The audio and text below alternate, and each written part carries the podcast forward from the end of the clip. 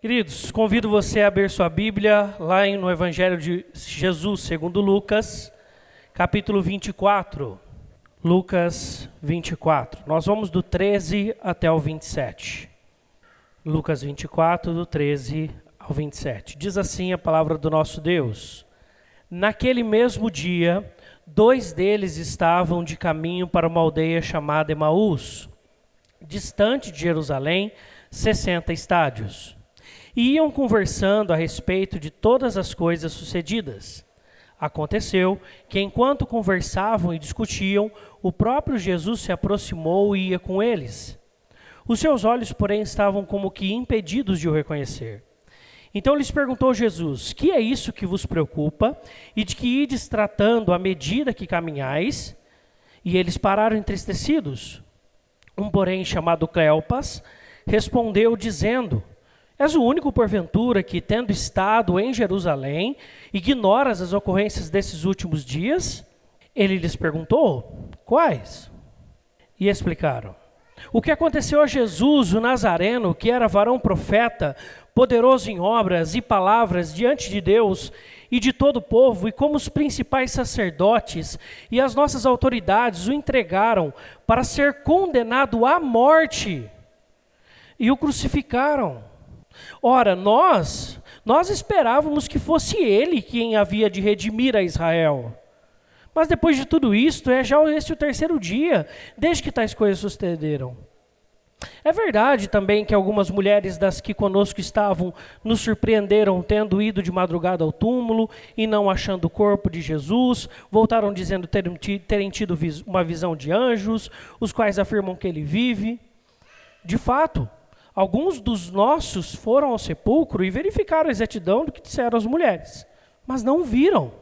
Então lhes disse Jesus: Honestos e tardos de coração, para crer tudo o que os profetas disseram. Porventura não convinha que o Cristo padecesse e entrasse na sua glória? E começando por Moisés, discorrendo por todos os profetas, expunha-lhes o que a seu respeito constava em todas as Escrituras. Vamos orar? Pai, obrigado porque o Senhor nos trouxe aqui nessa linda manhã. Obrigado porque, como nação brasileira, hoje nós comemoramos, neste final de semana, 196 anos que nós nos tornamos independentes de um outro governo sobre nós e nós assumimos o governo então da nossa nação. Nós te agradecemos por isso. Mas nós te pedimos que o Senhor nos auxilie também a, a aprendermos e entendermos quais ainda são, são os outros pontos de dependência que nós temos daquilo que é mal, que é o nosso pecado. Em nome de Jesus nós oramos. Amém. 182 anos de independência. 196, já falei, falei errado agora. 196 anos de independência. Isso foi em 1822. Em 1888, Pedro Américo ele pinta um quadro é, retratando a figura de Dom Pedro I às margens do rio Ipiranga, gritando, né, independência ou morte. Provavelmente não foi assim, mas como Pedro Américo ele retrata isso num quadro, isso fica na nossa memória, o grito de independência, as margens do Ipiranga, fica em nossa memória como a grande história do Brasil. E ele, naquela frase mais completa, ele diz: é tempo, independência ou morte, somos livres de Portugal. Estamos livres de Portugal. O que é interessante é que quando nós olhamos para o nosso dia a dia, a gente percebe que nós não estamos tão livres de Portugal assim. Muito da cultura dos portugueses, muito dessa cultura de querer ir até um outro espaço, pegar aquilo que está no outro espaço e trazer para si, e tentar mais, e querer mais, e querer mais, parece que ainda continua no nosso Brasil parece que o desejo de ter mais ainda continua no nosso coração. Parece-nos também que o desejo de tirar do outro continua no nosso coração. Então nós não estamos tão separados de Portugal assim como nós queríamos. Como era o desejo ali quando o Brasil se torna independente. E não só das mazelas da cultura portuguesa, como de todas as outras culturas, que trouxeram coisas maravilhosas para nós, como os próprios portugueses trouxeram coisas muito boas para nós aqui no Brasil. Mas também trouxeram alguns vícios de cultura, alguns costumes que continuam se arrastando na nossa história. Quando Jesus ele surge no cenário ali da Judéia e da Galiléia, ali no povo de Israel, logo algumas pessoas se aliam a ele.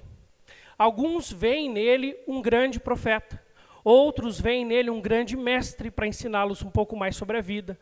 Mas alguns veem nele um revolucionário, alguém que poderia ser aquilo que a Bíblia falava, que o descendente de Davi iria livrar o povo do poder que oprimia eles.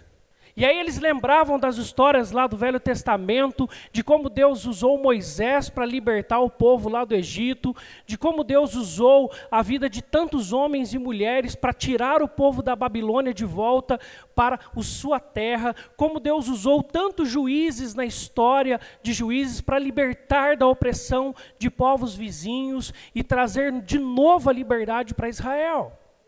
E o sonho deles então é um: tomara que a gente viva o que nossos antepassados viveram.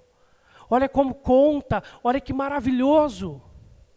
E aí, quando eles falam isso, e Jesus mostra isso para nós nesse texto, nós vemos dois homens, Cleopas e mais um.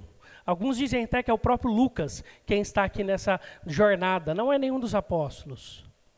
Esses dois que se juntaram a Jesus não viam Jesus como Senhor e Salvador da vida deles, viam em Jesus um revolucionário. Um homem que queria libertar Israel e toda a, a, a terra ali do poder de Roma que agora oprimia eles. E aí é isso que eles falam para o próprio Jesus, agora que estão com os olhos vendados em relação a Jesus. E no versículo 21 ele fala: Ora, nós esperávamos, nós esperávamos que fosse ele quem havia de redimir Israel, mas ele morreu. Ele gritou é, no coração daqueles homens, Jesus tinha gritado independência ou morte, mas tinha morrido. Não tinha sido independente. E aí, para espanto deles, quem está do lado deles é o próprio Jesus. Como diria numa fala bem brasileira, Vivinho da Silva. Né? Vivinho da Silva, do lado deles, andando ali ao lado deles. E eles completamente decepcionados, porque Jesus não era o que eles esperavam que ele fosse. Quem que você espera que Jesus seja na sua vida? Muitas vezes nós, como estes homens, criamos expectativas erradas em relação a Jesus. Nós criamos expectativas que Jesus não nos prometeu. Mas a gente constrói isso num tamanho tão grande, a nossa história nos fala algumas coisas, e mais alguns textos bíblicos arrancados de contexto, e por isso que Jesus tem que falar: vocês tinham que crer em tudo que as Escrituras falaram, por isso que a única coisa que Jesus faz para eles, para mostrar o erro de leitura deles, é apresentar a Bíblia. Jesus pega e começa lá dos profetas, e passa por toda a palavra de Deus, e pelo Pentateuco, e mostra tudo o que estava escrito por ele, sobre ele. Eles entenderam errado. Sabe por quê? Porque muitas vezes nós esperamos que Jesus transforme as coisas fora de nós. Mas a nossa real dependência está dentro de nós. A nossa pior dependência está dentro de nós. E aí nós queremos que Deus transforme o nosso casamento a partir do cônjuge. Nós queremos que Deus transforme os nossos filhos a partir deles mesmos. Nós queremos que Deus transforme a empresa a partir dos diretores dela. Nós queremos que Deus transforme a rua a partir dos vizinhos.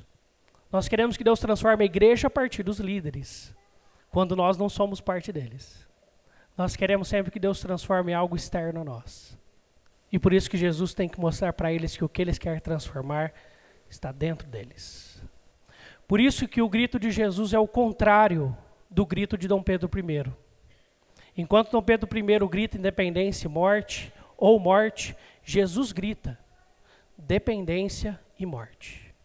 Ele depende do Pai Ele vive ao lado do Pai, ele obedece ao Pai a vida toda e morre a nossa morte.